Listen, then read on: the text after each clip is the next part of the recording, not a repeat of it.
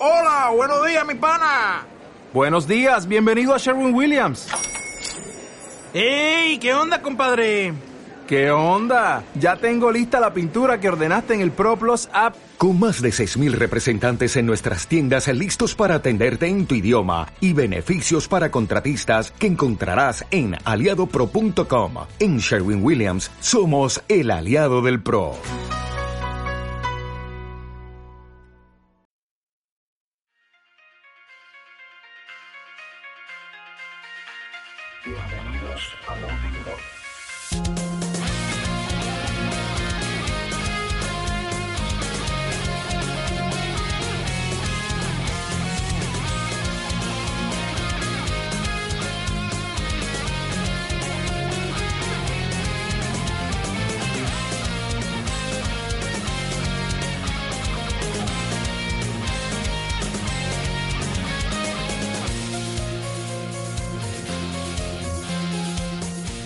Bienvenidos a todos y todas al quinto podcast de Loading Cop en una semana de luces y sombras en la industria.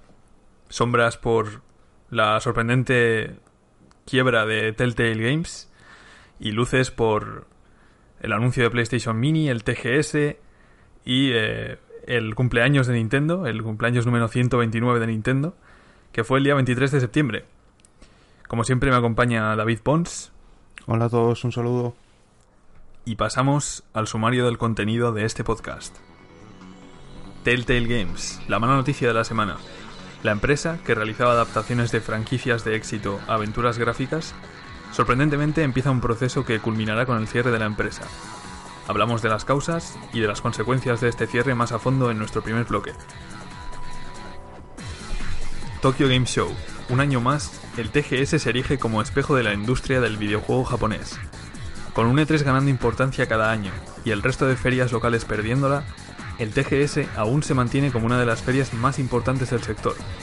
Ligada íntimamente al éxito de la industria japonesa, ¿aguantará el TGS el tirón de las ferias occidentales? Lo analizamos junto a los anuncios de este año en el segundo bloque. ¿Vuelve la mini guerra de consolas? Por último cerraremos el podcast con el súbito anuncio de Sony y su PlayStation Classic, y el oportuno rumor que apunta a que Nintendo está muy cerca de lanzar la Nintendo 64 Classic Mini. Mientras los dos gigantes escriben un nuevo capítulo de las guerras de las consolas plug and play, muchos usuarios encuentran morbo en el hecho de que se vaya a producir una nueva guerra de consolas mini. Bien, como hemos anunciado, empezaremos por Telltale Games y la, desgracia de, del, la reducción de plantilla tan brusca que ha tenido, con un 90% de, trabajadores a la calle, que ha pasado de 250 trabajadores a quedarse 25 con el fin de terminar las...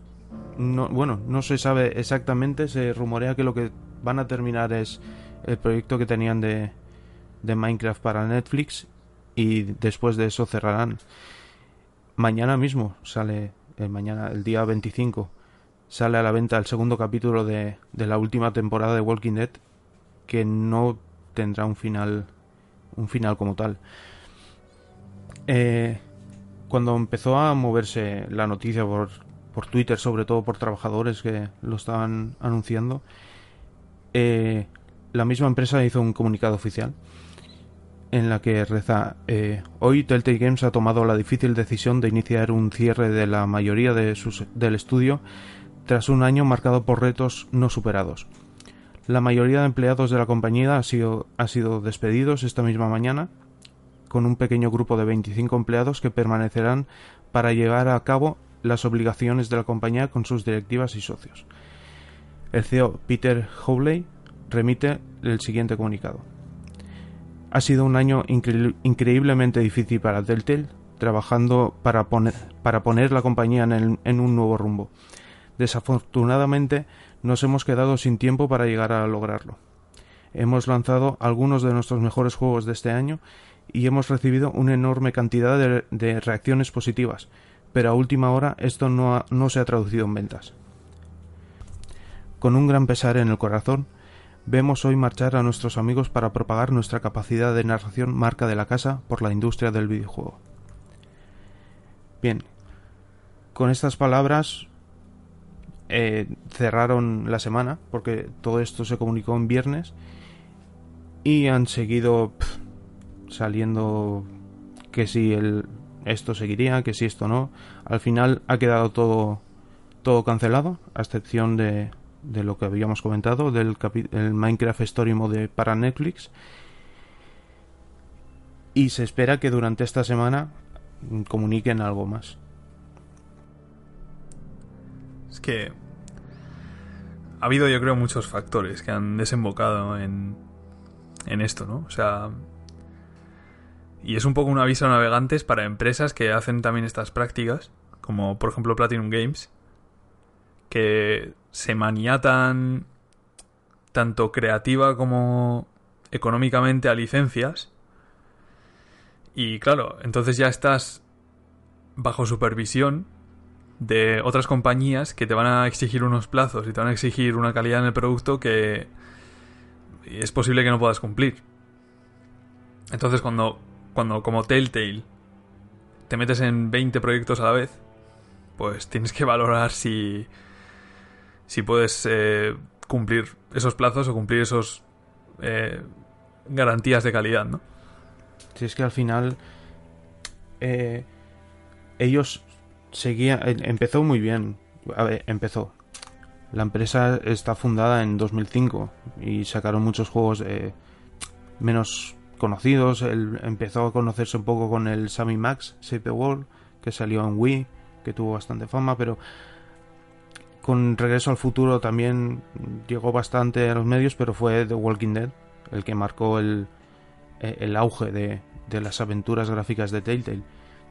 ¿Qué pasa? Fue un primer juego que, que entró muy bien en, en, el mercado y la crítica lo, lo lavó mucho porque eh, ponía en tus manos decisiones que no son nada fáciles de tomar. De, y, jugaba mucho con, los sentimientos y tal, y estaba muy bien. Pero fueron cada vez. El, yo, por ejemplo, el último que jugué de ellos fue el Batman. Y yo no he bostezado tanto en un juego como con él. Eh, eh, lo sacaban como churros al final y no perdía todo, todo lo que consiguieron con The Walking Dead, lo perdían al, trabajar a destajo, digamos. Calidad sobre cantidad al final, ¿no? Y, y, luego aparte es que usaban el mismo motor para todos, un motor que ya cuando salió estaba desfasado y que no les dejaba plasmar ese diseño artístico que tenían en los juegos como debería ser, ¿no? No sé, yo creo que... Ya el año pasado, cuando sufrieron la primera gran crisis con el despido del 25% de la plantilla y anunciaron que que cambiarían el motor, que en los, en los juegos que fueran a anunciar nuevos cambiarían muchas cosas, se habían dado cuenta que había que modernizarse, que pero es que llegaba muy tarde. Es que ha sido un cúmulo de despropósitos en lo que es la gestión de la empresa, porque si te fijas, tenía un tamaño, o ha llegado a tener un tamaño, de 400 empleados. Sí. O 400, que es un número doble al que tienen empresas como Naughty Dog, por ejemplo. ¿Vale? Obviamente Naughty Dog no tiene el mismo ritmo de producción que puede tener Telltale Games, que puede estar en 4 o 5 proyectos a la vez, o más, no sé cuántos estarían. Vete a saber. Pero eh, lo compensan con una calidad mayor, ¿no? O sea, ¿realmente necesitaba Telltale 400 empleados para hacer aventuras gráficas? Sin desmerecer el género, pero... No sé. Y encima, trabajadores que, eran despedidos y una vez despedidos eh, sacaban a la luz cosas que pasaban. Eh, por ejemplo, cuando eh, se despidió en el año pasado al 25% de la plantilla, se quejaban de, que habían jornadas de 18 horas, de salarios bajos, el, acoso habitual del, del que se hizo famoso en aquel momento. Incluso en el pasado mes de junio, el expresidente y fundador de la empresa Kevin Brunner eh, demandó a Taylor por despido improcedente. Es que la dirección, ya te digo, de, la empresa ha, ha, ido ya desde hace unos años así. Y esto hay muchas empresas que han tenido épocas así, como Platinum Games, que hemos mencionado antes, que se ven envueltos en un éxito así de su género, ¿no? Se convierten en reyes de su género y, claro, les llega la gente con las licencias a igual pizzas y las cogen y no piensan muy bien, no, no miden muy bien ese, esa calidad sobre cantidad y claro, salen cosas como el Transformers, salen como ese juego de Avatar. En el caso de Platinum Games lo han podido atajar un poco eso. Pero en el caso de Telltale Games, que no tiene tanta, tanto margen con los juegos. Sí, es que. Es que incluso ahora eh, van apareciendo cosas al minuto. Ahora mismo, lo último que ha aparecido es que. No, beneficio solo han sacado de la primera temporada de Walking Dead y de la de Minecraft. Que lo demás ha sido todo a fondo perdido prácticamente. Que lo el, juego de Batman ha sido el, fracaso más estrepitoso que han tenido. Es que es, es, una pena porque haciendo las cosas bien y de uno en uno y, y sin, sin meter las prisas ni... Era, era una buena fórmula para la aventura gráfica. Sí, pero bueno, estaba manchada un poco por el formato episódico ese que le querían dar también. O sea, no son todo aquí. No todo lo que hicieron era bueno. formato episódico. En principio, a priori, es buena idea para ese género. Pero claro, ellos trabajaban sobre, sobre el reloj. Porque hacían un episodio y el siguiente episodio no estaba terminado. Estaban trabajando en ello. Entonces, se estaban, estaban haciendo una carga de trabajo brutal continuamente con lo de sacarlo episodio a episodio. Y encima, las traba las ventas. Porque claro, tú ibas a Steam, te encontrabas el episodio 1 de Walking Dead y claro, cuando sacaban el episodio 2, rebajaban el 1 al 50%. Entonces, ¿qué haces? ¿Compras un episodio o esperas a que estén todos? Es que eh, al final, cuando salen todos los episodios, el juego ya está devaluado. Al final es una fórmula que sí que te puede puede encajar en, en, un primer juego, en una primera toma de contacto, pero que no puedes llevarla a, que todos tus juegos sean episódicos porque al final es lo que tú dices, la gente se va a esperar a la rebaja. Porque si yo no voy a poder terminar el juego, ¿qué más me da comprarlo ahora que dentro de seis meses que sí que podré terminarlo? Es como, es como si te vendiesen demo tras demo, ¿no? O sea, el formato este episódico, pues sí puede funcionar en algún juego en alguno. Pero no necesariamente tienes que venderme todos los juegos así, porque primero, te vas a meter en, en, oleadas de trabajo de varios títulos a la vez. Y, no vas a sentir que hayas terminado el, juego nunca. Y, luego, porque es que para el usuario no es un formato apetecible de comprar. claro, sí, y además, es que si tú hubieses tenido esos 250 trabajadores que había actualmente trabajando en un solo proyecto, los episodios al final no tardarías tanto en sacar los episodios, pero es que tenían muchos frentes abiertos. Claro, abrieron demasiados frentes y encima de una forma poco inteligente con los episodios. Y, y, si ya estamos hablando de un género que siempre ha tenido problemas a la hora de vender y que de hecho ha encontrado su, su oasis en los juegos de móvil y, y demás, pues es que es sorprendente que hayan vendido tanto algunos, como el de Walking Dead. Y, al final, Walking Dead, cuando lo cogieron, no tenía todavía la fama que tiene ahora. Pero series como Batman, Juego de Tronos, Minecraft, ahí habrán tenido que soltar una pasta para poder trabajar con esas franquicias, seguramente. Y no. Son caras. Al final no es lo mismo eh, crear, crear tu historia. Ir sobre seguro con. Querían ir sobre seguro con una. con grandes franquicias que al final hacen que las ventas tengan que ser muy superiores a, lo que han llegado a ser al final. No, y, lo que no sepamos, que hemos dicho antes, lo que no sepamos de los de las exigencias que tienen los propietarios de las franquicias sobre Telltale cuando les prestan la franquicia, porque tú piensas, si te dejan Juego de Tronos o te dejan Batman, pues yo creo que Warner, o no sé quién es la propietaria de Juego de Tronos, pero yo creo que algo van a decirte, ¿no? Te van a obligar a... Tenme el juego hecho para este año, Ah. este mes. Es que es eso. O quiero esto, que, que ocurra esto. Y al final las prisas acababan llevando con traducciones malas, con por ejemplo yo el último que jugué, el de Batman, la tradu- bueno, la, bueno, la traducción estaba hecha sobre el, el español de Latinoamérica, ese no es, no es el mayor problema, pero es que había tramos en que los subtítulos te aparecían en inglés.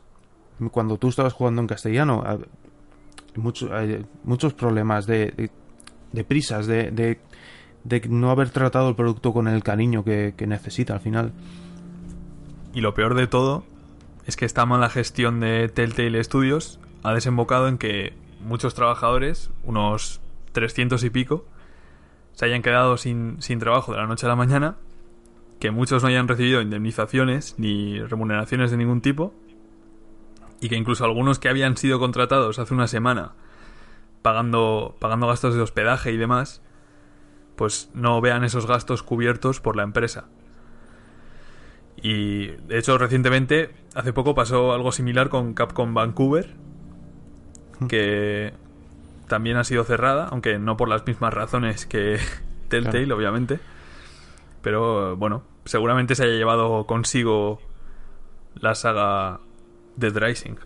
Sí, porque el, estudio eh, Capcom Vancouver, eh, aparte de que era la única eh, filial que tenía en Europa, eran responsables del Puzzle Fighter, que estaba para smartphone y que de un día para otro, por toda la polémica de los micropagos y demás, dijeron hasta aquí hemos llegado, chaparon el chiringuito y todo al aire. y las entregas 2, 3 y 4 de Dead Racing, que sí, seguramente, bueno, seguramente, veremos si, si algún día llega una quinta entrega o un reboot, quién sabe. Hombre, ha sido una saga que casi siempre ha sido un flop. Y sinceramente, la última, el Dead Racing 4, no ha sido... O sea, si ves vídeos comparativas de lo que era el Dead Racing 3, por ejemplo, con, con la variedad de objetos que tenía, ¿no? El cuidado que tenía, aunque sea un juego chorra, el cuidado que tenía con las físicas y con las cosas y tal, con el mapeado, ¿no? Te invitaba a juguetear con, con los elementos del, del nivel y el 4 no. Era como muy falso todo, ¿no? No sé, un juego muy hecho rápidamente y... Sí, ha- habría que ver. eh, Es que claro, al final el Dead Racing mm, vivió de la, de la primera entrega que en su momento sí que marcó marcó mucho por, por la forma, porque nunca se había visto algo algo de ese estilo, de poder combinar tantos objetos y utilizarlo casi todo. Y al final sí se ha ido desinflando la saga. Bueno, y el género zombie en general, pues también, Sí, también, claro. está un poco en decaída. Bueno, al final, Capcom Vancouver han sido 158 trabajadores los que han perdido su trabajo. Sí, y ahora vemos que, bueno, hay empresas como Ubisoft y tal, incluso Sony de Santa Mónica, creo que están pescando un poco en, en los restos de Telltale y de Capcom Vancouver. Sí, Y bueno, esperemos que, que muchos trabajadores que no tienen la culpa y que seguramente sean muy talentosos, pues no sean arrastrados por el fracaso que ha sido Telltale en cuanto a gestión y, y en fin, en cuanto a empresa. Y bueno, con esto creo que más o menos ya hemos abordado por completo el tema de, de Telltale y pasamos a algo un poquito más, más alegre, que es el Tokyo Game Show. Eh, recientemente, la Computer Entertainment Supplier Association, que es la que organiza el evento en Japón, ha anunciado que la edición de 2018 ha sido el- al- ha batido el récord de, de visitantes, con 298.700 prácticamente, y un récord por, por delante de las, de las anteriores que habían estado en, la- en el año pasado 2000 250.000 y el 2016 270.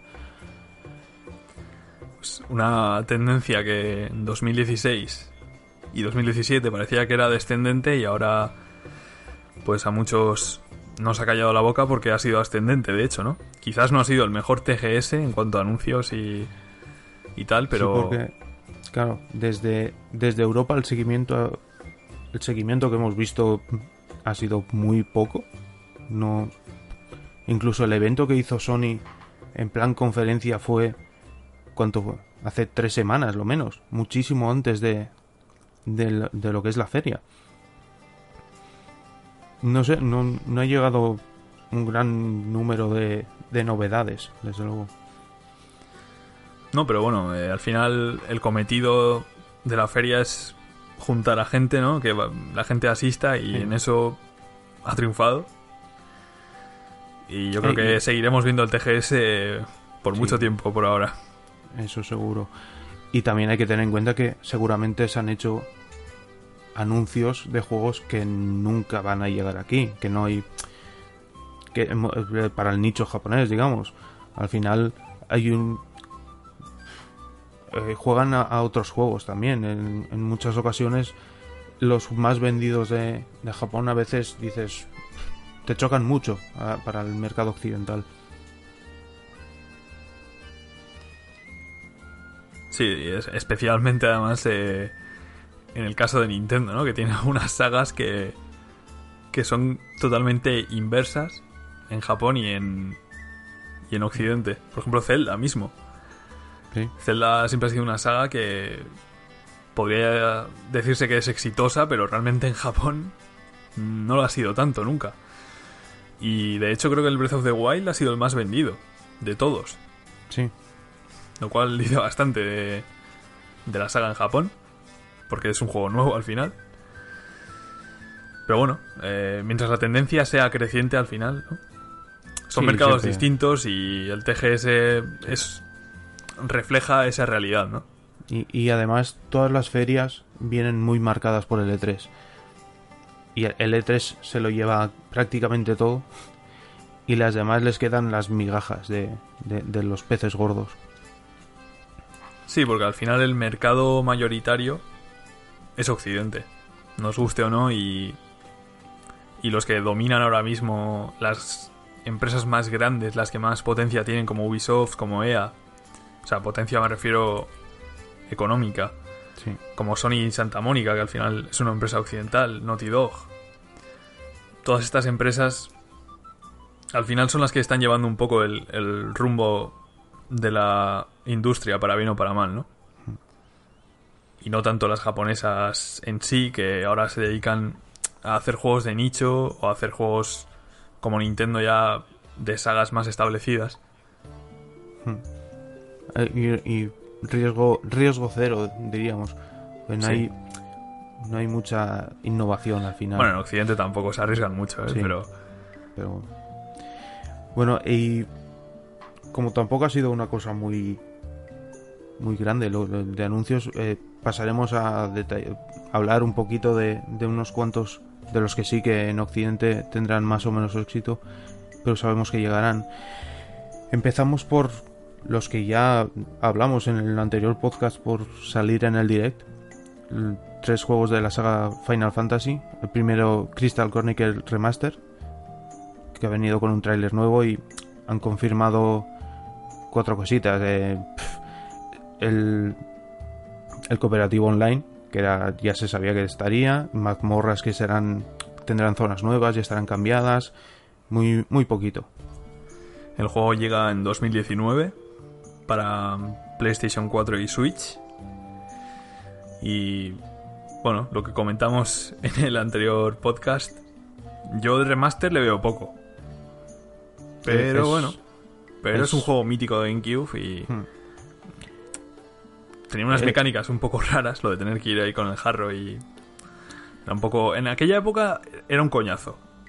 Hoy como ya es un clásico, pues se ve de otra forma, pero Al final lo que han hecho es el mismo juego en, alta definición y ya, ya está. No han cambiado absolutamente nada.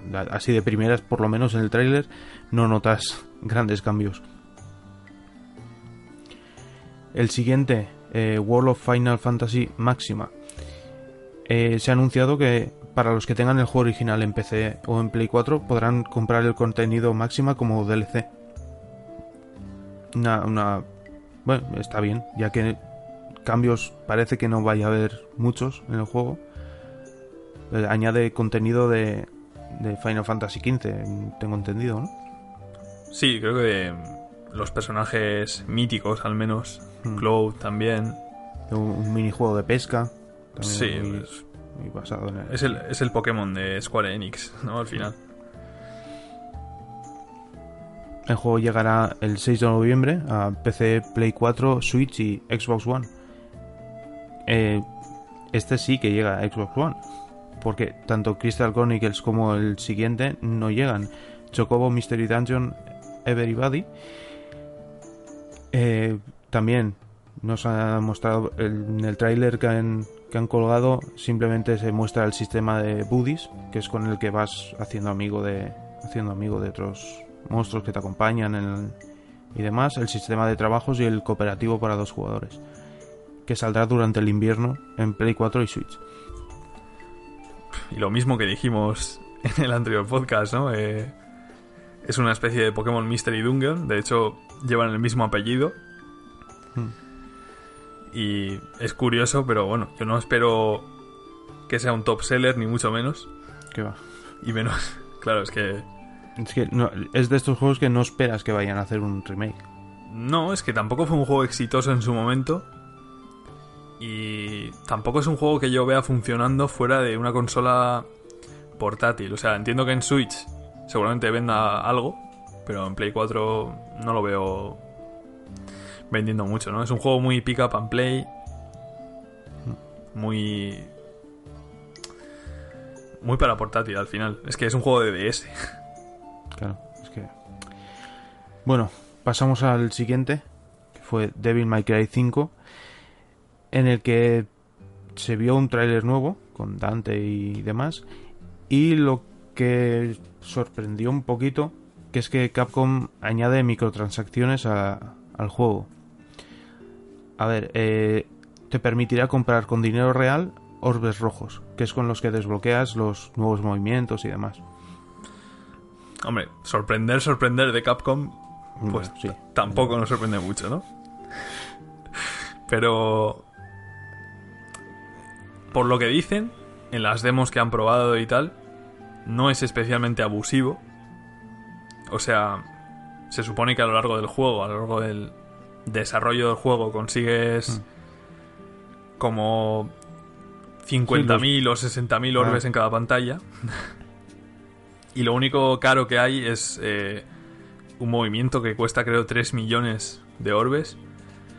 Pero que igualmente deberías poder conseguir a lo largo del Sí. juego buscando un poco de orbes y A tal. ver, de- desde la misma gente de, que está detrás de- del juego han dicho que no creen que sea necesario tener todos los movimientos para poder disfrutar y pasar del juego tranquilamente. Pero abre, abre de nuevo algo así de pago, abre un precedente de si funciona bien, veremos en cualquier juego que podrás comprar, yo que sé, en un Final Fantasy. Es que- acabar comprando eh, experiencia para subir de nivel. ¿Te acuerdas en el Bravely Default que había unas pociones que se podían comprar en la tienda de Square Enix y te daban una cada no sé cuánto tiempo o algo así de juego?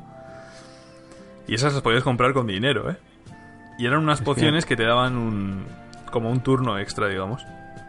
Tú y yo. Era me- o sea, me recuerda un poco a eso, ¿no? Digo, has dicho lo de Final Fantasy, digo, eso ya ha pasado. Claro, es que aquí Pero- eh, ellos lo han puesto en plan pensando en la gente que no tiene tanto tiempo y que no, no quiere perder el tiempo Bobadas. ganando orbes. y- pues claro, es una excusa Bobadas. para, para ver si funciona y como funcione, en cualquier juego te lo van a meter. Mira, esta gente te da la opción de pagar por todo. Y Sí. si pagas no es culpa suya, parece ser, ¿no? Es lo que hay, o sea. no, no hay más excusas. Es como. Si fuera por Capcom, te darían la opción de pagar por pasarte el juego y ya, ¿no? Y, y desbloquear todos los logros, conseguir el platino en, en Sony y todo lo que quieras. Tiempo al tiempo. Como no tienes tiempo para jugar, Ay. El siguiente que nos mostró un tráiler pequeño de un minuto fue el señor Hideo Kojima con su Death Stranding y nos quedamos igual que antes de verlo, me parece. Pues sí, ¿no? Es como... Sigue Hombre, la, no la sé si, no sé si este habréis hombre, visto el tráiler. Pero el tráiler es... o sea, Presenta un eh, nuevo personaje, sí. sí. Mm, Es otro enfoque distinto, ¿no? Y ha pasado Mm. de ser como un juego que buscaba realismo o... No sé, al principio que era como una historia más... Sí, con el primero de todo parecía una cosa muy de... que cuando salía el protagonista con el niño... Sí, luego ya cuando salió, movida, claro. salieron los bebés ya se fue todo un poco... claro. Luego de repente enemigos que no ves pero te dan palizas. Ahora unas... Ahora resulta que se manchas fusionan. estas marro- Claro, las manchas estas, el petróleo este animado se, hace- se, se puede juntar. Me recuerda, me recuerda a los malos de del Twilight Princess, del Zelda. Esos negros que había, Hmm. que tenían así como rastas también. Pero al final, el juego, a ver, quieres saber más. Cada vez que ves algo quieres saber de qué va todo esto, pero no sabemos ni, ni de qué es el juego. Si es mundo abierto, si es de tiros, si es de llevar paquetes por el monte. Ojalá sea de llevar paquetes. Sí, sí, sí. Eh, La opción está ahí. Ay, el siguiente fue eh, Puyo Puyo eSports. Que el título llegará a Japón el próximo 25 de octubre por 2.000 yenes. Y solo estará dis- disponible en formato digital. Algo que llama bastante la atención es que, por lo que he visto, parece el Puyo Puyo Tetris. Le han quitado el Tetris y lo han hecho un jugable con el, tal cual, sin cambiar arte, sin cambiar menús, nada. Pero... eh, y eSports. Sí, a ver, tendrá un modo online. No, es que me hace gracia, ¿no? Un juego Sí, así. es, es, Es no raro, saber ¿no? qué ponerle de nombre y al final es un puyo puyo más. Sí. Con tendrá modo online para 4 y demás. Pero eSports, no sé. Harán Sí, pero quiero decir, con hay una de comunidad, medio. hay una comunidad de eSports alrededor del Puyo Puyo. Hombre, a ver, ¿En en, Ja- Japón? en Japón, en Japón, en Japón puede haber de todo. No sea, a sé ver, si tanto como para llamarlo así. Sí, por ejemplo, sé, sé por dónde vas. En el Tetris sí que lo hay, o sea, hay gente en Japón que es muy muy buena y, Claro. y seguro que hacen torneos y tal, pero Puyo Puyo eSports, o sea, que No, se merezca llamarse eSports, quiero decir, Es- mm, es raro, ¿eh? Pero no, Es igual barato igual quieren, claro, y quieren buscar, quieren buscar eso, juntar a, la- a los mejores. A ver, yo he visto movidas que hace la peña que es brutal con el puyo puyo. Hmm. quién sabe. El siguiente que, que sí que llegará a Europa es el Asia Tourney 1-2-3, que aquí llegará con el nombre de Phoenix White Asia Tourney Trilogy. Para Play 4, Xbox One, Nintendo Switch y Steam a principios del 2019. es una de mis trilogías favoritas. O sea, mm, es un juegazo, son tres juegazos. Pero el tema es, si no sabes inglés, es muy posible que vengan en inglés. Los tres.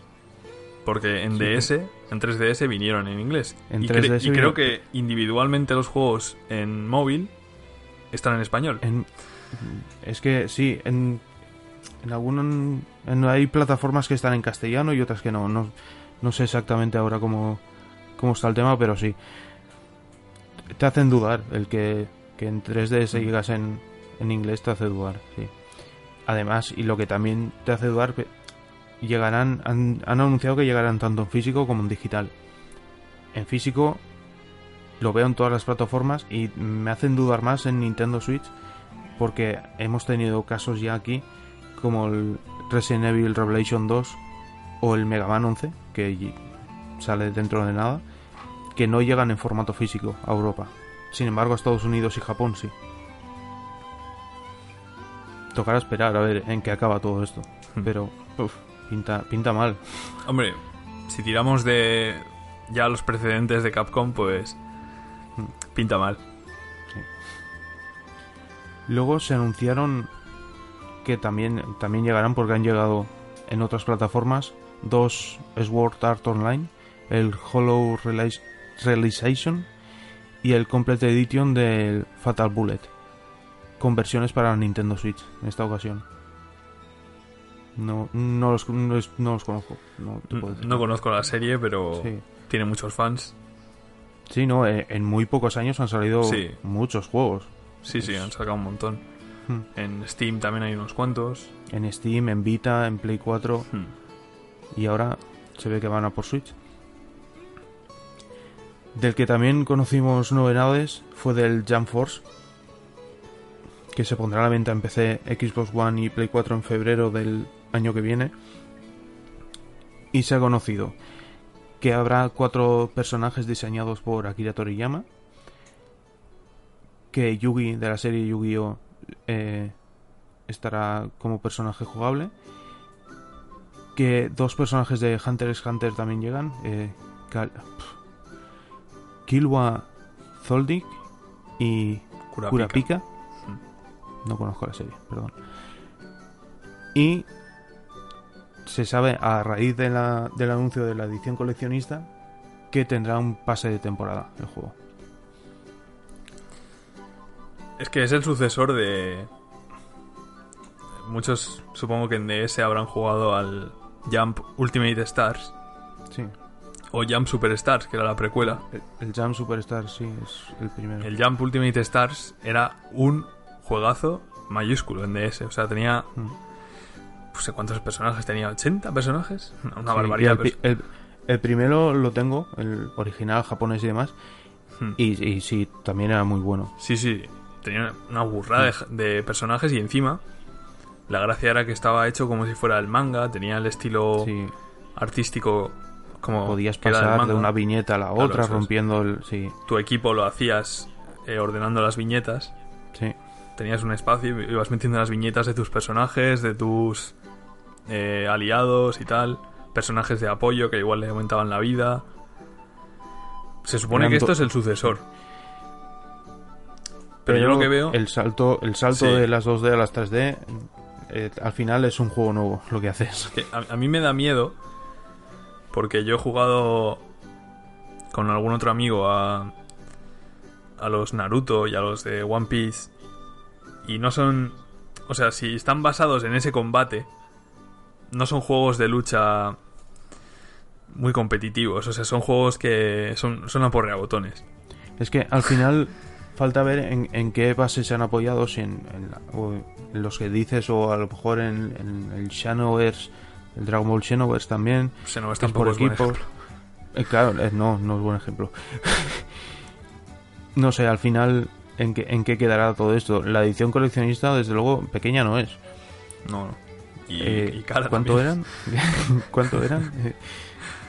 Lleva un, un sí un muñeco de tocho 30 figura. centímetros o no sé cuánto Sí, un, un diorama con con Naruto, con Son Goku y con el protagonista de One Piece. Y de sí, de 30 centímetros, una barbaridad. Y el pase de temporada, pero vale no, no recuerdo ahora exacto si 250 dólares o que no Mucho barata, dinero. vamos. Hay que ver, a ver, el juego, no sé. Yo, sinceramente, yo espero que, que no vaya por el lado ese de, de los One Piece, de, de Naruto, Hmm. Porque es Visual- que esos visualmente juegos- llama mucho la atención. Hmm. Pero sería una pena que fuera un juego tan simplón, tan...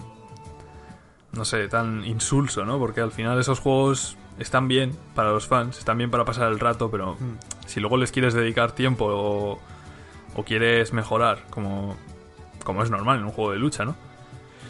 No puedes, porque son unos juegos que no tienen nada de complejidad.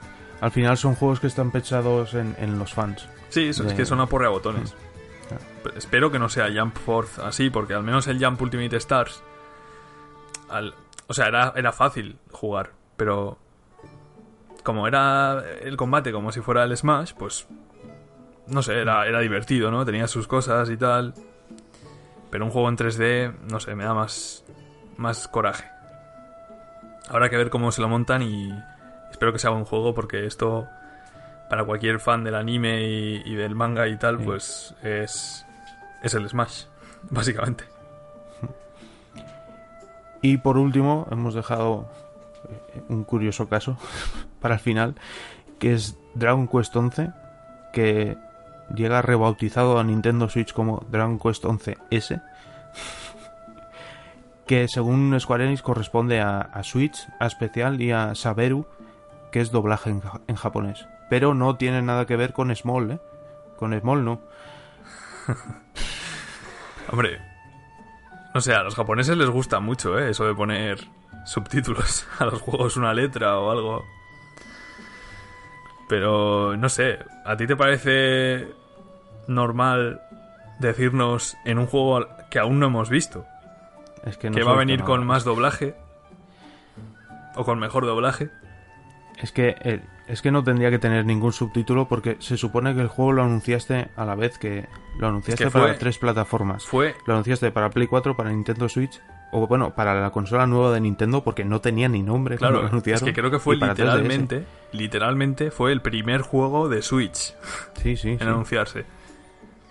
Bueno, Y, de- y lo anunciaron Sí. y no sabían ni ellos cómo, no tenían todavía el, el- el sistema de, de desarrollo Square Enix.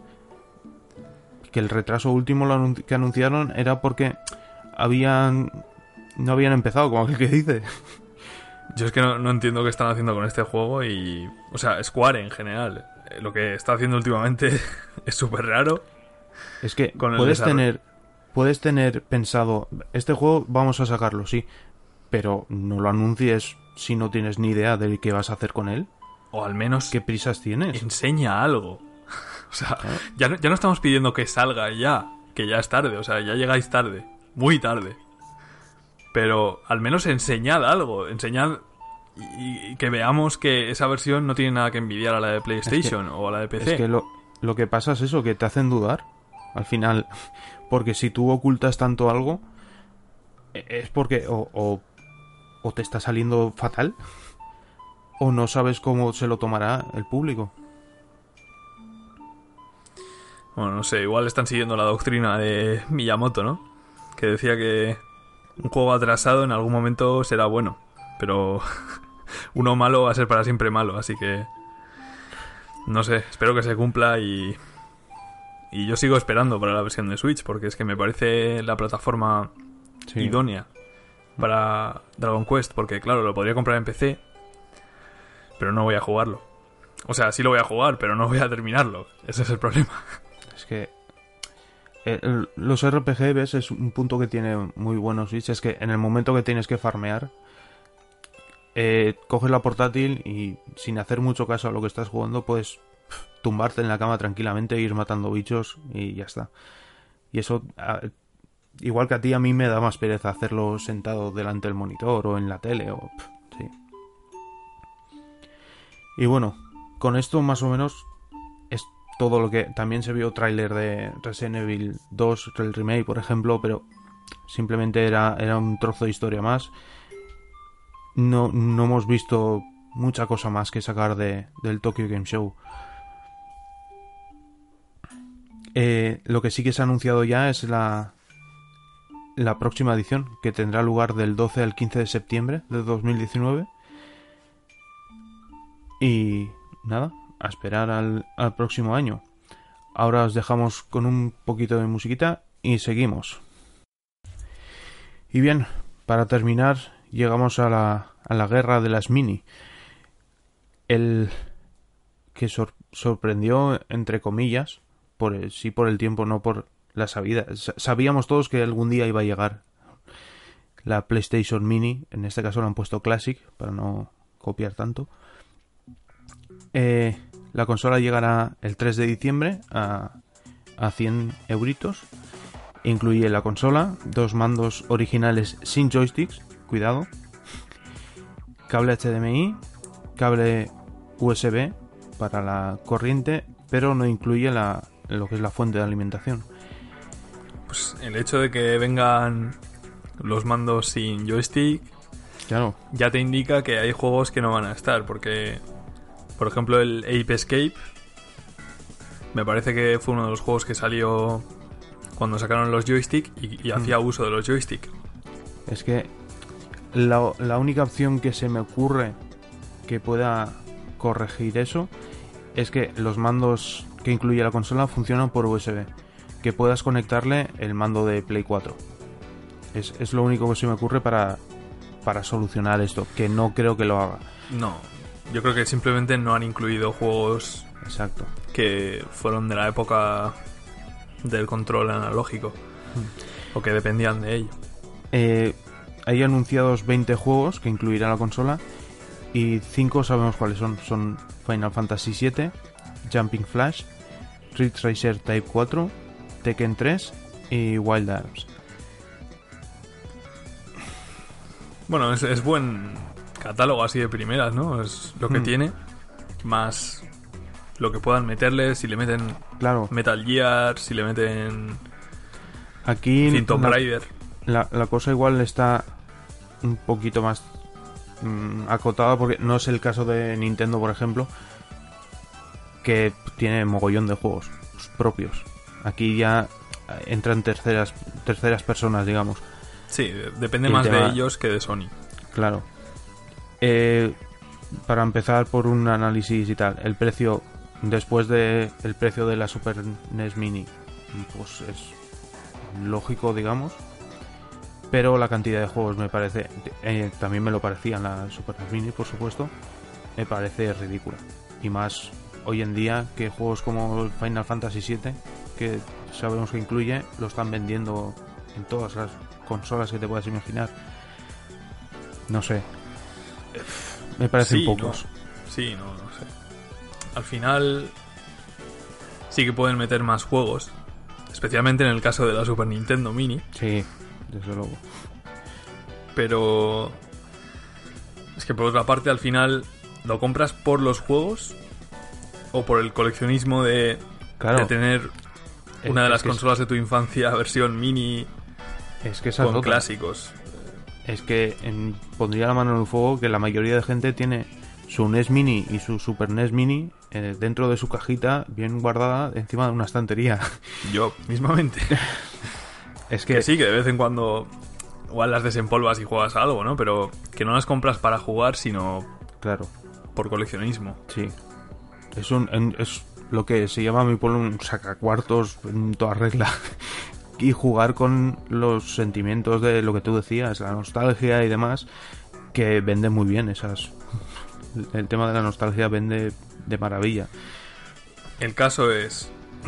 Y a mí me. A mí me resulta muy interesante esto, ¿eh?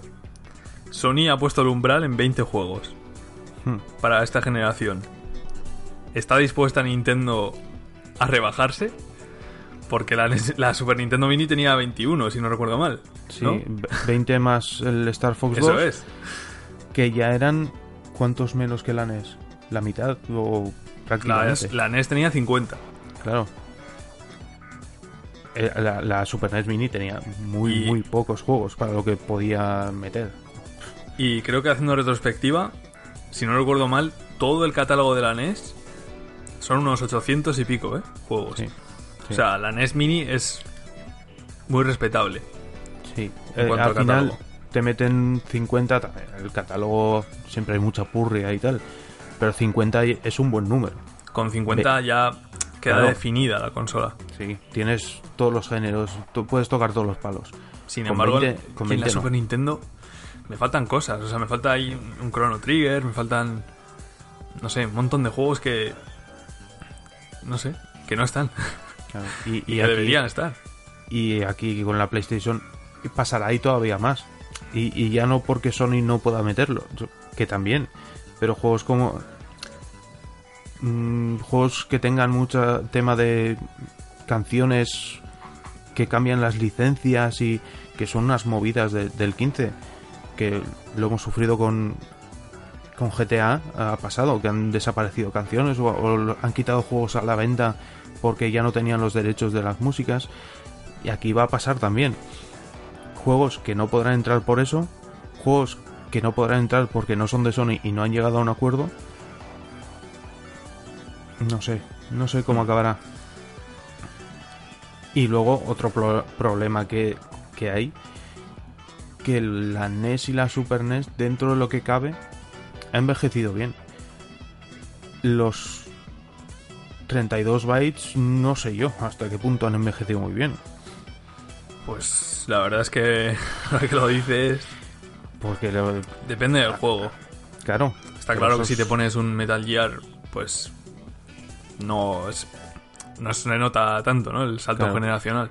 Pero el típico juego que quería eh, dar un salto a las 3D que te volase la cabeza, en aquella época te la volaba y ahora son los ojos lo que te va a volar. Sí, por ejemplo, el Ridge Racer, ¿no? Mismamente, o sea, es un ejemplo de ello. Es como, sí que es era buen juego, pero ahora ya lo Falta ves ver. y ya Claro. es difícil, ¿no? Si hasta el Final Fantasy VII hay cosas en 3D que dices, madre mía, Hmm. que dentro de lo que cabe ha envejecido mm, decentemente. Y yo creo que meterán los otros Final Fantasy también, ¿eh? El, el 8 y el 9 estarán ahí seguro.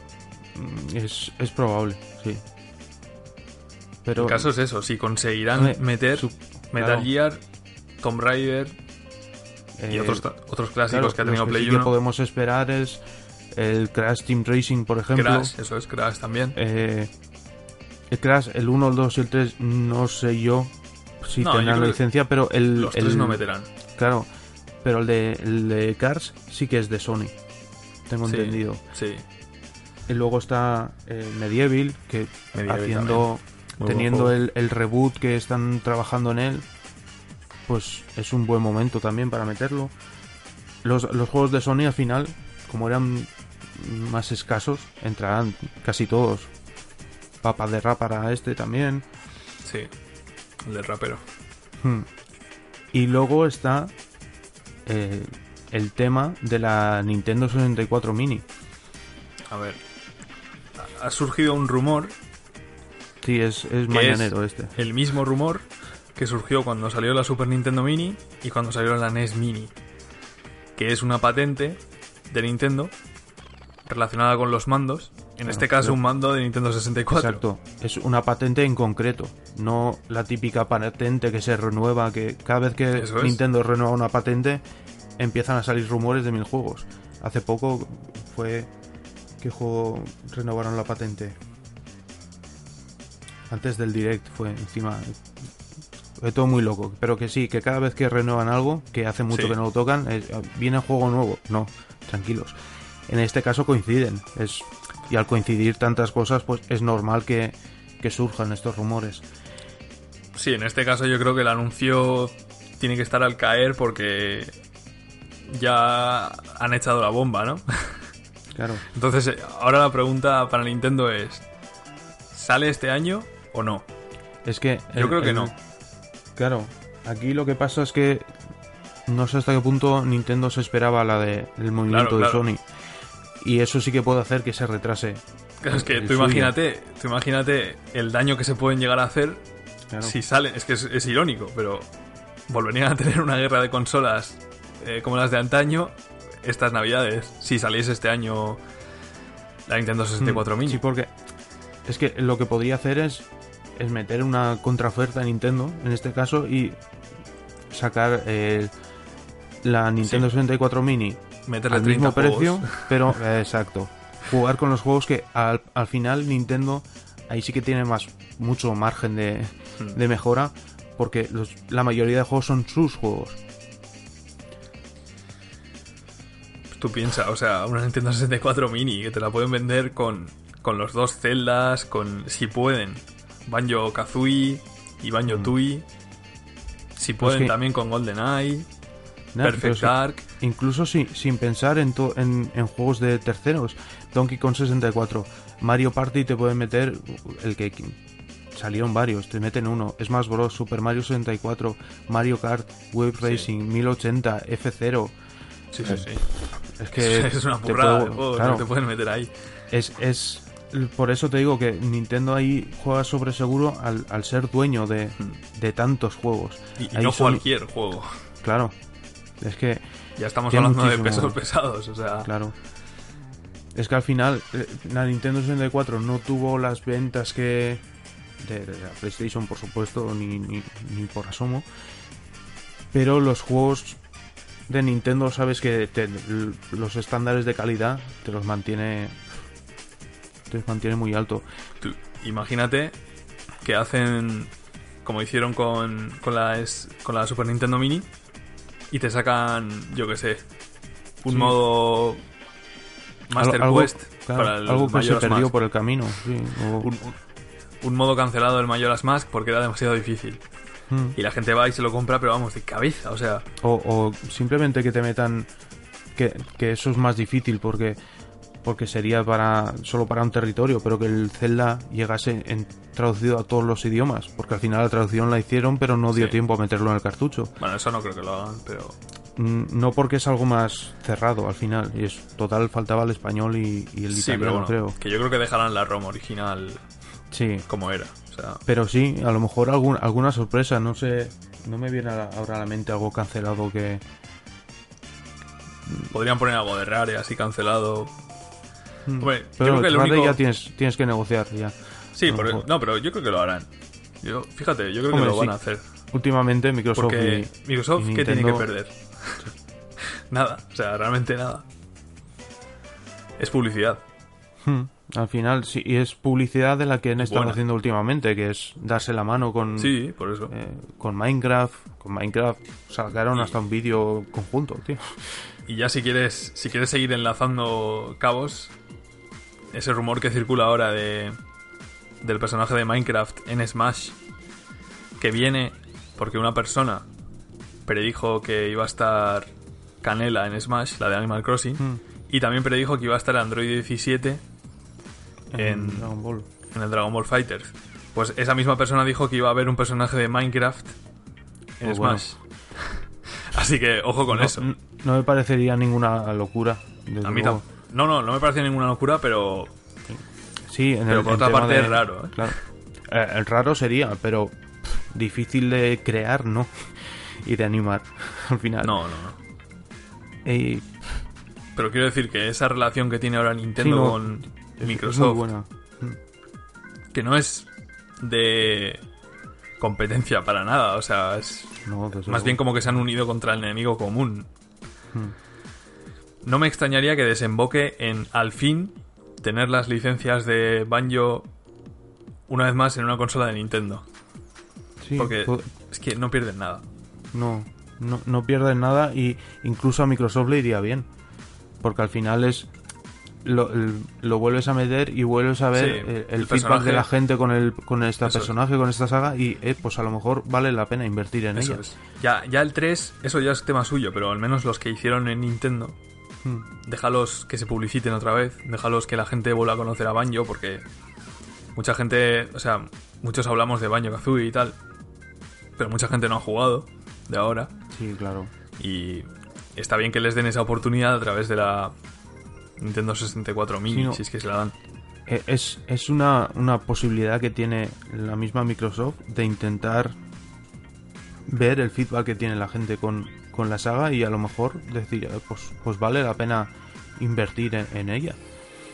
Es que, fijas, hay un montón de, de trabas que le puede poner Microsoft a Nintendo en la Nintendo 64 Mini, ¿eh?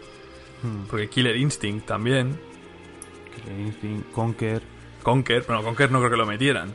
Porque No, no creo porque no. ya, ya te sube la, la edad de la consola y no creo que Pero quieran... que también eh, Perfect Dark. Bueno, de hecho Killer Instinct no creo que lo metan tampoco. No. Y Perfect Dark tam- Tampoco. eh, sería el mismo caso que estábamos hablando de Banjo Kazooie, el Pero- ver la gente y tal. Es que quieren hacer... Quieren hacer... Ellos, idealmente, no querrían una consola más de 18. Pero dime cómo, cómo haces un catálogo de Nintendo 64 sin el GoldenEye, sin el mejor FPS de consola Claro. probablemente de Y- siempre. y- Conte- y- o sea, en su contexto. O los Turok, el Doom. Claro, es que son juegos eh, de 18. Entonces, si me apuras, 12. Y Hombre, ya Nintendo... A ver, en este caso, a lo mejor se lo pueden llegar a replantear teniendo en cuenta que, que estás jugando lo que hablábamos de... Tú de pequeño tenías eso, ahora ya eres mayor de edad. A lo mejor ahí sí que pueden... Porque al final es lo que tú dices. eh, un shooter tiene que tener porque esa consola estaba pensada en esos juegos. No, pensada no sé, pero Mm. GoldenEye entre comillas, el mando, GoldenEye. el mando, el mando tienes tu gatillo y tienes tu joystick. eh, Era la primera consola que te permitía jugar Sí, sí. en consola decentemente a un shooter. El GoldenEye es el abuelo de los shooters de Claro. consola.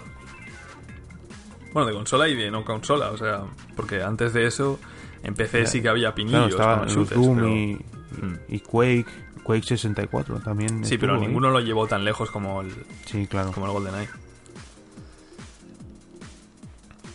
No sé en, Pero- qué, en qué acabará. Si, es que, claro, el, el movimiento de Sony es el que haya podido cambiar la, la idea que tuviese Nintendo. Sí, a ver, yo creo que hay mucha gente que le gustaría ver eso, ¿no? Ver cómo se enfrentan la PlayStation Classic Hombre, sí, y la Nintendo desde 64 Mini. La realidad es que muchos se comprarían las dos. Pero yo creo que Nintendo y Sony no lo ven así. Y Nintendo seguramente, ya no solo por, por querer o no, es que yo creo que el stock de Nintendo no le va a dar para esta Navidad. O sea, la Nintendo 64 si ya las otras consolas han vendido millones, 3 millones y burradas así, Mm, 4 millones. Sí, sí. O sea, ¿tú crees que pueden sacar de la manga 4 millones probablemente A con ver. un chip distinto? Porque el chip que usaban Sí. en, en SNES y en NES, ahora en las dos, igual se les queda corto para Nintendo 64, ¿eh? O sea, Es posible. la emulación de 64 no es tan ligera como, como la de las otras dos.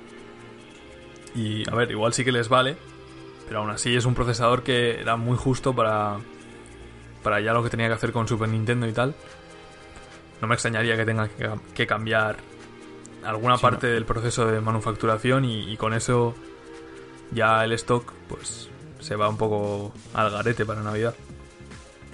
Eh, Es, el- lo de cambiar el chip es prácticamente seguro, creo. Creo que, que- que, mm, a ver, el tema de emular la Nintendo 64 no es, no es nada sencillo, tengo entendido. A ver, el Y chip, los chips, el chip que tiene Super Nintendo eh, es un chip que está pensado primero, está pensado para aplicaciones de control Sí. y automatización. No tanto de emulación, obviamente. O sea, no es. claro. Se supone que no es un chip que esté pensado para. Para usar su fuerza bruta. Y sí es un chip para control, para aplicaciones industriales, ¿no? De Internet of Things y cosas de estas. Tiene una memoria RAM justita, tiene 256 megabytes. Claro. Cosa que para Nintendo 64, pues no sé si se quedará corta o no. Pero ahí, ahí andan, ¿no? Y a lo mejor pueden trabajar desde, esta, eh, desde esa misma base, pero eh, ampliando en, en ciertos aspectos. Por eso la placa sí que es lo que tú dices, el tema del stock. Sería complicado que lo tuviesen acorde a, a las necesidades, a no ser que quieran sacar la cantidad. Mira, tenemos esto y que especule el que quiera. Ahora mismo tú vas a cualquier tienda y te encuentras la NES y la Super NES a su precio normal y corriente una primera tirada y cuando llegue la otra tendrás esto más que de sobra.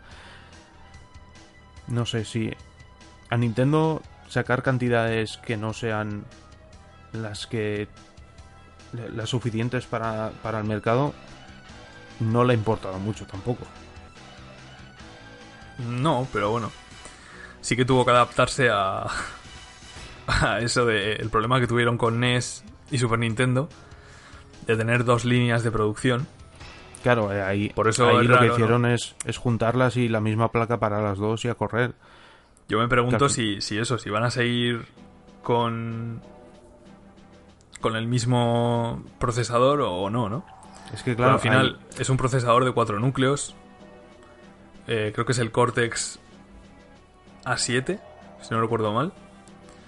Entonces, ¿es potente? Sí. Pero es anticuado también, ¿no? Es, es la opción económica que tenían. Hmm. Una Raspberry Pi es mucho más potente que, que ese procesador. O sea, una Raspberry y- Pi tiene un, un procesador Cortex ya de última generación. Y también te digo que ya no sé si es cuestión de emulación y demás. En esos temas estoy un poco más verde. Pero eh, hay juegos como el, el Pokémon, el de las fotos, no me sale el nombre ahora. Snap. El Snap, muy bien. Que en mi Raspberry Pi mm, no podía. Podías jugar, pero tenía muchísimos errores gráficos. Era Hombre, una barbaridad. Eso ya es más del Claro, software. Es de cuestión de emulación, ¿no? software y demás. Que, pero te Digo quiero que decir que. Claro, sí, pero me refiero que al final eh, es muy probable que le falte potencia. a- Sí, o a- sea, al a ver, chip. a la hora de emular un juego tienes dos opciones. O tienes un código ya muy depurado, como puede ser, por ejemplo, el emulador Dolphin de GameCube, Hmm, que exacto. necesita fuerza, ¿no? Pero no tanta Pero, como otros emuladores, porque está bien, bien pensado, entonces, bueno, funcionan los juegos de GameCube casi a la perfección en ordenadores no Muy tan fino, potentes. sí. Pero si tienes un software más. no- menos profesional, no sé, puedes, su- puedes suplir sus carencias con fuerza bruta. Pero a ver, estamos hablando de Nintendo, supongo Claro, que sí, no, tendrán. No tiene nada Tú que piensa ver. una cosa, piensa una cosa. Eh, la Wii, mismamente. O sea, el chip que está dentro de la. de la Super Nintendo Mini. Tiene un procesador mejor que el que tenía la Wii. ¿Vale? O sea. Claro, y la Wii que, emulaba a Nintendo 64. es que Entonces- evoluciona, todo este tema evoluciona tanto y tan rápido. Desde Sí, ese punto de vista, Claro. es posible que que usen el mismo chip. Lo cual sería lo ideal para Nintendo, yo creo, ¿eh? Lo ideal. E- incluso el y a lo mejor no lo sabemos nosotros. Y, y ya cuando, cuando pensaron en la Super NES Mini, ya estaban pensando en la 64 y cogieron el chip que sabiendo que podría o no podría. Pero si, Porque- eso, si, si comparas las... Bueno, no es una forma exacta, porque dos procesadores, compararlos así, pues se suelen comparar por eh, millones de operaciones por segundo, ¿no? Si comparas la Wii con el con el chip que tiene la Super Nintendo Mini, pues igual este chip es cientos o, o yo qué sé, miles de veces más operaciones hace, ¿no? Claro, No se traduce exactamente a que sea miles o cientos de veces más potente, claro. pero no sé, o sea, no sé cuál será el factor limitante de, de emular Nintendo 64. Yo creo que si puede Nintendo, al menos, si puede, va a usar el mismo, ya no te digo el mismo chip, eh, o sea, la- la- el mismo PCB, sí. si pueden, Y, y porque también- tendrán stock ya. y sería interesante saber eh, qué, qué- qué va a utilizar la PlayStation Classic. Claro, cuando salga, veremos, la, la abran, veremos a ver qué lleva dentro y eso te puede dar una idea, ¿no? Porque Mm. claro, también es distinto el el rendimiento que puede dar un chip en 3D y en 2D. Claro, que, es que aunque parezca mentira, en 2D a veces no es tan fácil, ¿eh? Como en 3D. Especialmente en juegos de como Super Nintendo. Que emularlos perfectamente es, complicado, ¿eh? Sí, mira, hace poco salió la Commodore 64 Mini y si no recuerdo mal, llevaba el, el mismo chip de, de la Super NES Mini. Eh, llevaba al- alguna tontería de menos, pero lo que es la, la base era la misma. Sí, es que es, que es, es un procesador chino. Que claro, tiene pinta de ser muy versátil, digamos, muy... Hmm. Es el, el R16, que al final es un microcontrolador. Y dentro lleva un procesador que es el, el A7, creo. El Cortex A7, ¿no? De ARM. Y es la opción económica al final para las empresas. Supongo, vamos. Para ese tipo de juegos al menos. Si ya la Play 1 también lleva ese, pues creo que no hay duda. Claro, sí, eh, ahora eh, está en eso, en, en en saber que el cerebro que gasta la, la PlayStation. Cerebro de la bestia. Sí. y luego el, el- el- es esa. ahora Nintendo juega con, la, con esa ventaja de, de saber lo que va a llevar más o menos la PlayStation. Que por, por cierto, bueno, era de esperar, lleva el logo de Peggy más 18, la PlayStation Classic, en la caja. Sí, es que si no, no pueden meter el Metal Gear. Claro.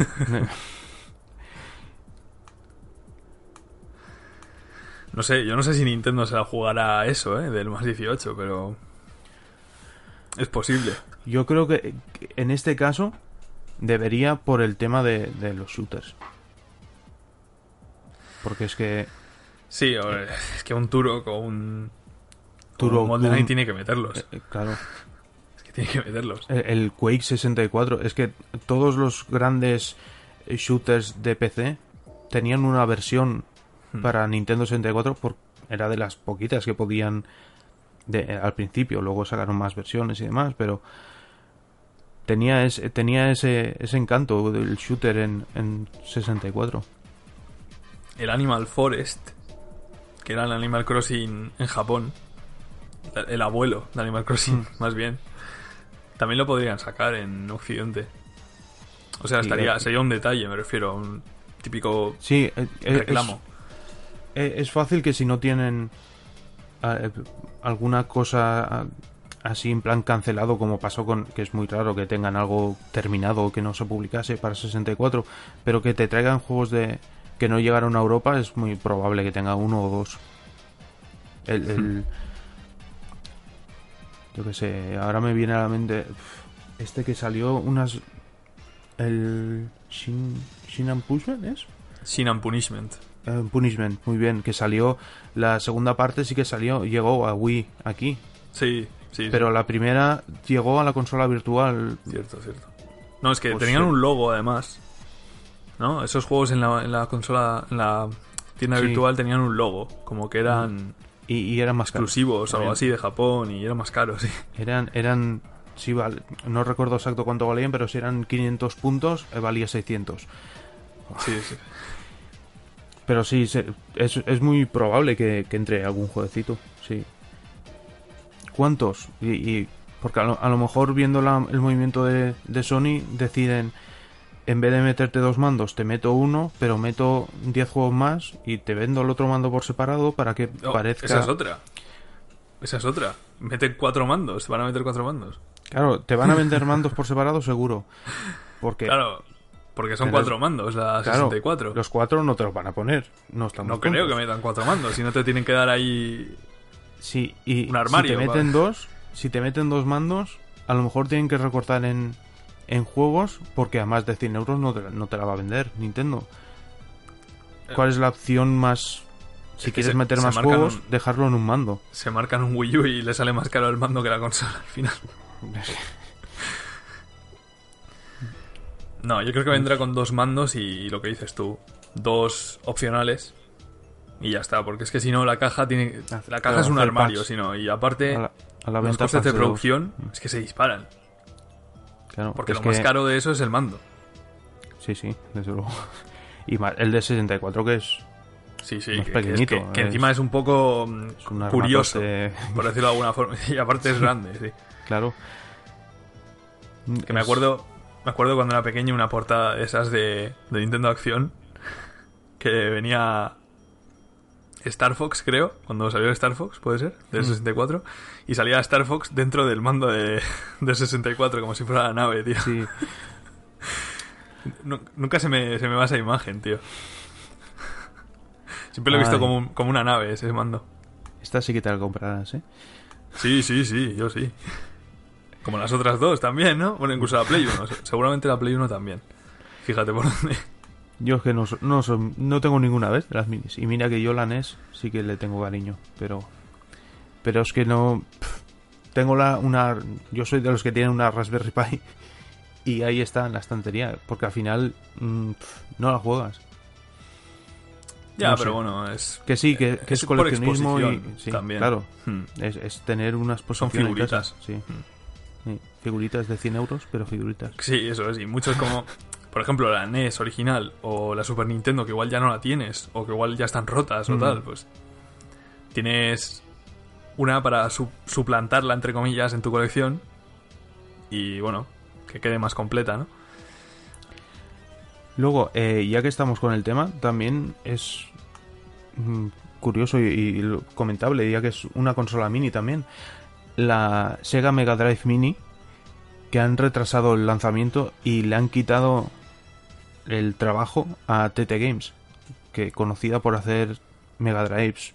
Mega desastres. mm, sí. Es, Mira, eh, es muy buena noticia este retraso. hablamos, luego. hablamos de plagios, de que si Sony ha plagiado a Nintendo, Mm. que si tal, si igual. No, no. La primera fue Sega. Sí. Hizo una pedazo de mierda, pero fue Sega la primera. Sega, si tú, si que tú no ahora mismo vas a, a cualquier Corte Inglés o MediaMark o el que tú quieras, está lleno de Mega Drives portátiles eh, con HDMI, con, que luego la emulación es horrenda. sí, es, es que es, es que es... Yo no entiendo cómo Sega permite eso. Hmm.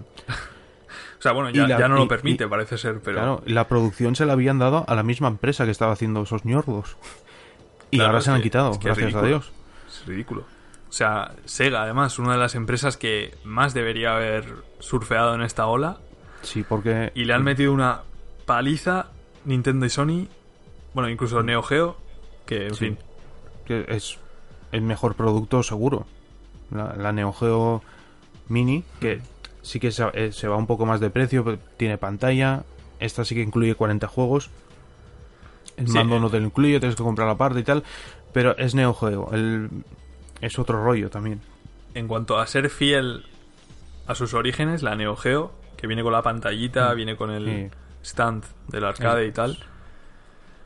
Es está, tema, está muy sí. bien trabajada. El- Mm. Otra cosa es que se pueda jugar cómodo y tal, pero es que es lo que estamos hablando. Al final es un producto de exposición prácticamente. Sí, sí.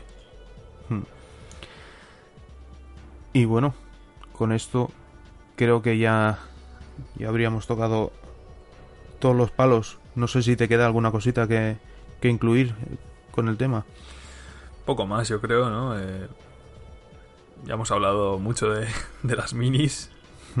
y la guerra de las minis, la guerra de las consolas plug and play, ¿no? Al final eh, es normal. Es que vendiendo tanto la vendiendo tanto Nintendo eh, es La- lo, de, lo de la NES no mecha se lo ha sido nadie sí. y, y ahora se apuntarán todos al carro como, como es normal, ¿eh? A ver, Sega. Sega fueron los pioneros, pero Nintendo fue la que encendió la mecha con las ventas de NES Mini y Super Nintendo Mini, que son ventas que casi casi pues la mitad que lo que vendió Wii U. O sea, una barbaridad. Una consola con un margen de beneficio totalmente variable, que, que ellos lo ponen, porque pueden sacar el beneficio que quieran prácticamente. Pueden rascar en costes de producción hasta el infinito, porque los juegos son suyos. No pierden nada, o sea... Es el negocio perfecto de Nintendo. Sacarán la Nintendo 64 Mini, la GameCube Mini, la Game Boy Mini y, Y la- las Game y la Boy. Wii yo, Mini, yo- si me acuerdo. yo lo que tengo curiosidad son las Game Boy. Que Sí, te pueden Boy- salir hasta cartuchos a la venta. La Game Boy deberían sacar una Maxi, pero bueno. Eso ya... Una XL. Tocará esperar a ver en qué acaba todo esto. Y bueno, por nuestra parte, esto es todo. Podéis seguirnos en, en Twitter, en YouTube, en iBox y también en, en iTunes. Estamos ahora. Y nada, por mi parte, esto es todo. Muchas gracias por escucharnos y nos vemos en el siguiente podcast. Hasta, pronto. pronto.